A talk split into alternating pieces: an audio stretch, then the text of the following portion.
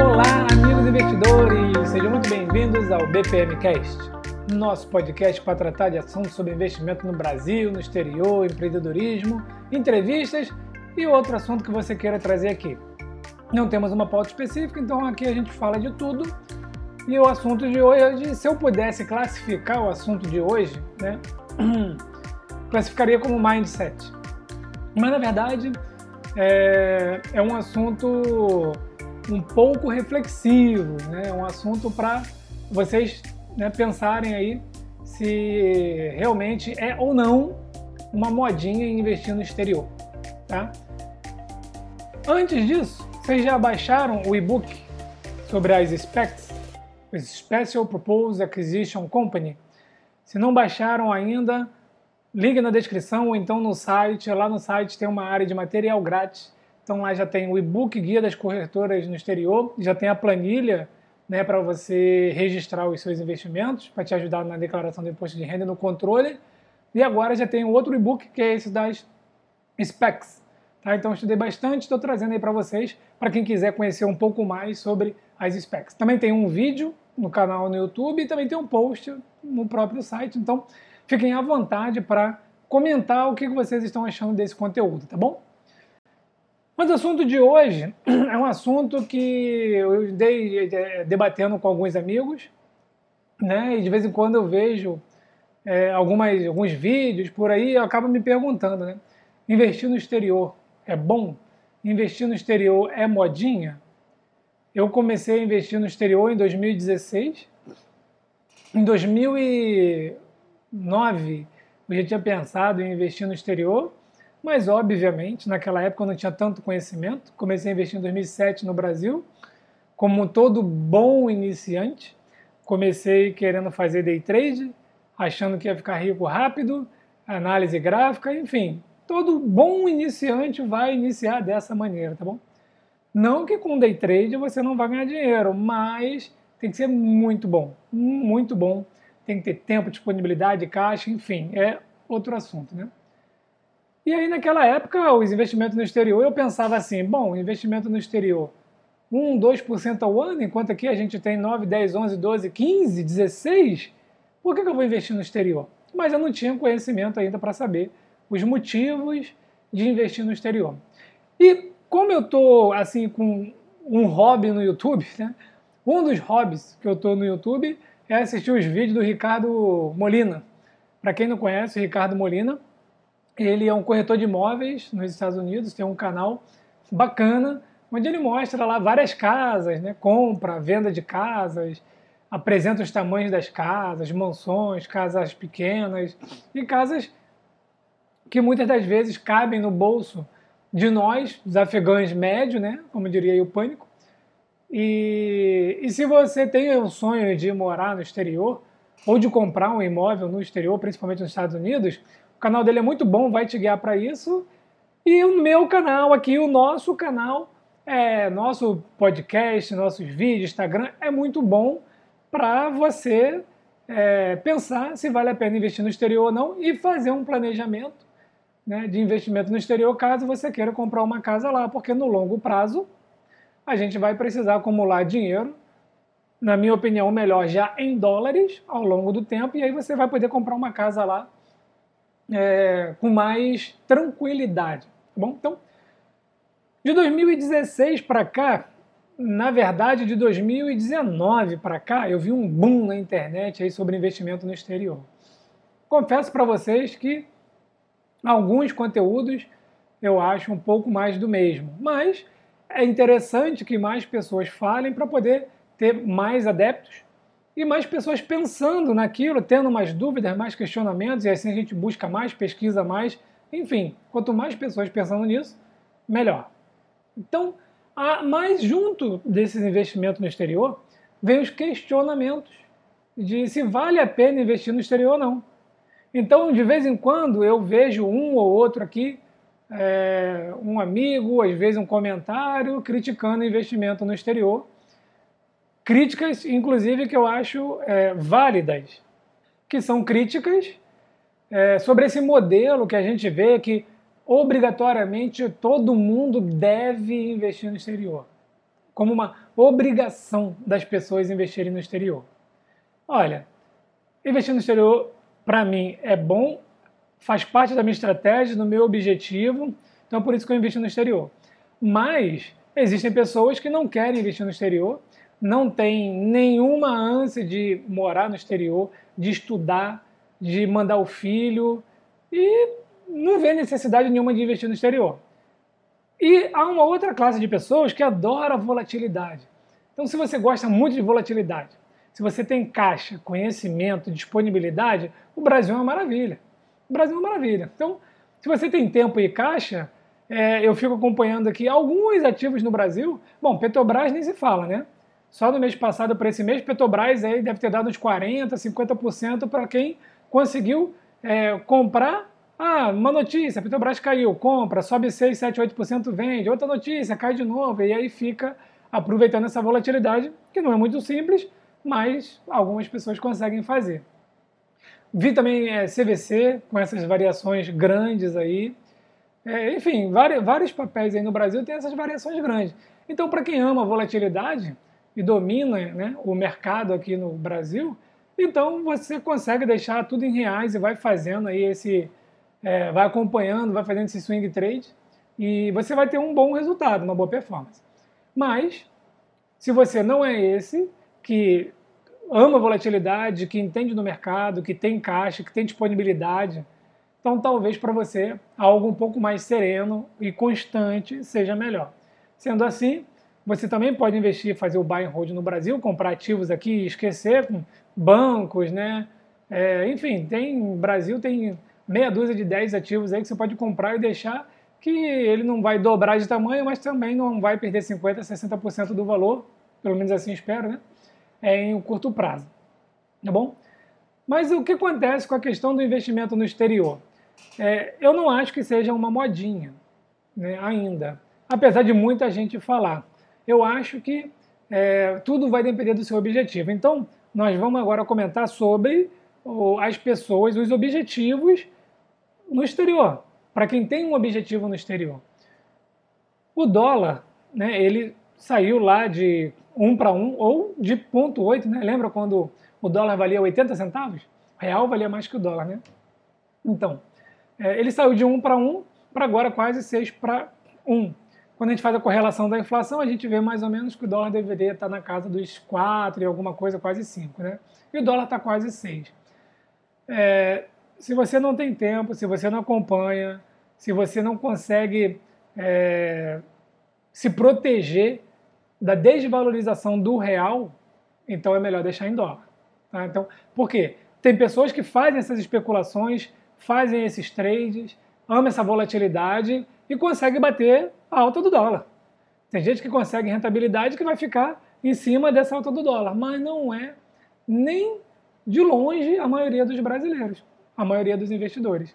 Então, por isso que eu acho que a gente deve ter sim uma grande parte em dólar. Lembrando que a Bíblia do investimento, né, digamos assim, do livro né, O Investidor Inteligente, já diz, Benjamin Graham lá atrás, já disse que a diversificação, inclusive entre moedas, é salutar. Então, deixar um pouco em dólar, um pouco em euro, um pouco em libra, franco suíço, é salutar. Obviamente, você não vai deixar 100 dólares, 100 libras, 100, né? Você vai precisar de um, um volume um pouco maior para isso daí.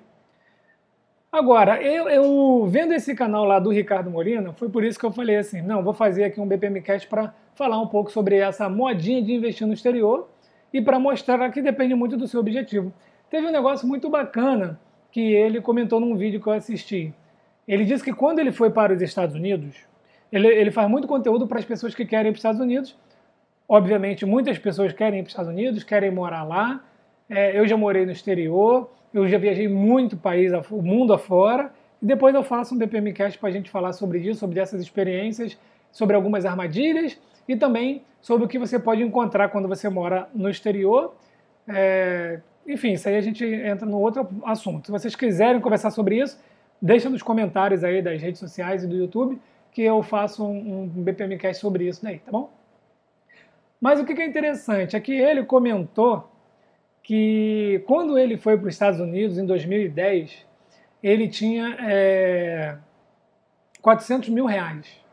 Ele tinha 400 mil reais, o que deu a ele, na época, 220 mil dólares. O dólar estava menos do que dois, né? E ele pegou, comprou uma casa, fez um financiamento, comprou dois carros, é, enfim, assim, ele falando o que ele fez, a gente se pergunta como que ele fez isso com 220 mil dólares, né? Mas ele explica lá no vídeo dele. Eu não tenho um link para colocar na descrição, mas é, sigam lá o canal dele. E aí, é, hoje ele fala o seguinte: 400 mil reais hoje não dá 80 mil dólares. E com 80 mil dólares para você emigrar para os Estados Unidos, você não vai fazer muita coisa. Para turistar tá ótimo. Para passar uma temporada tá uma maravilha dar uma de nômade? Não, eu vou passar aqui um ano nos Estados Unidos. Pô, tá, show de bola. Agora, para morar, hum, não sei se você vai conseguir se manter só com 80 mil dólares. Mas o fato é, tem que juntar 400 mil reais. Né? Então, é, se você quiser ir com 80 mil dólares, você vai ter que juntar mais do que 400 mil reais. Então, você tem que pensar bem como que você vai fazer isso. E é aí que eu digo que se o seu objetivo é comprar um imóvel lá fora, se o seu objetivo é viajar, se o seu objetivo é morar lá fora, estudar lá fora, qualquer coisa lá fora, e você não é uma pessoa que domina a volatilidade, né? o vol não é vida para você, é, então comece sim a investir no exterior e acumular um patrimônio já em dólar. Por quê? É muito interessante você já receber esse dividendo em dólar no futuro. Hoje, pode não fazer muita diferença, mas daqui a 15 anos, 20 anos, se você fizer um planejamento, olha só, eu vejo pela minha filha. Eu tenho uma filha de 21 anos. Né? Ela começou a investir no exterior agora. Começou a colocar lá os 150 reais lá na Avenue, transforma para dólar, ela já está fazendo tudo sozinha e está comprando ativos. Ótimo. O que importa é ela começar a fazer isso. Por quê? Porque daqui a 20 anos ela vai ter minha idade. Eu tenho 41. Só que é o seguinte, ela, ficou, ela vai ficar 20 anos acumulando dinheiro já lá fora. Então, o dólar vai subir, né, provavelmente. Os ativos que ela for comprar nesses 20 anos vai subir também. Os dividendos vão crescendo. E quando ela tiver minha idade, ela já vai ter uma renda lá fora pingando que talvez seja suficiente para ela é, viver lá fora, se manter. Mesmo que não seja, ela também vai ter renda no Brasil e aí ela vai transferir parte dessa renda lá para fora, mas ela não vai depender da renda totalmente do Brasil, tá bom? Então é, eu vejo que é necessário é, já ter o dinheiro lá fora em dólar. E aí a gente vai para os gastos.